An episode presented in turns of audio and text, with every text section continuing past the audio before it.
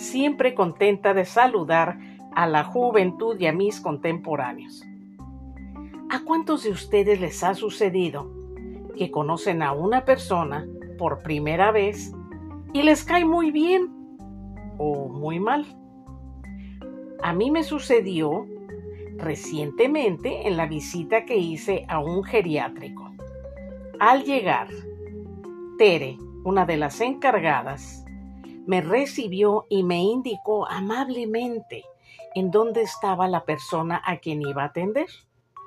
Inmediatamente hubo simpatía entre ambas y mientras yo cortaba las uñas del paciente, ella me contó que se acordó del babujal y le pregunté que qué era o quién era. Tere me comentó que allá en su país, Cuba, los antiguos aborígenes siboneyes creían que era un espíritu maligno en forma de lagarto. Me platicó que recordó que cuando era una niñita y viviendo en el campo, en una finca, su mamá le dijo, ya es de noche, no salgas porque el babujal anda por ahí buscando niños desobedientes para echarlos dentro del costal. Obviamente, Teresa no iba a obedecer y se armó de valor.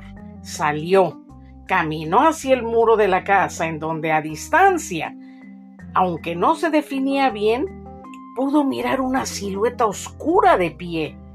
Ella estaba tan asustada que asumió que era el babujal y hasta vio una escoba la cual su mente le hizo pensar que esta era en la que ese espíritu maligno volaba. Así que sujetó esa escoba y repartió escobazos a diestra y siniestra, corriendo al mismo tiempo para entrar a su casa y encerrarse. A la mañana siguiente apareció destrozada la escoba del vecino y las plumas de algunas gallinas que corrieron a esconderse para evitar una segura muerte provocada por un escobazo. Las dos nos reímos, yo de imaginarme esa escena y Teresa al recordar al babujal creado por su mente en aquel momento. Terminé mi trabajo, me ofreció un delicioso y fuerte café expreso.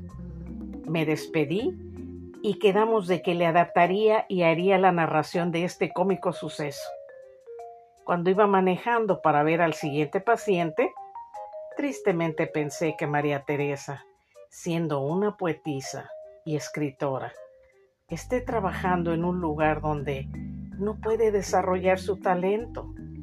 Y así como ella y miles de cubanos y de otras nacionalidades, quienes estamos en una situación similar buscando y esperando esa gran oportunidad.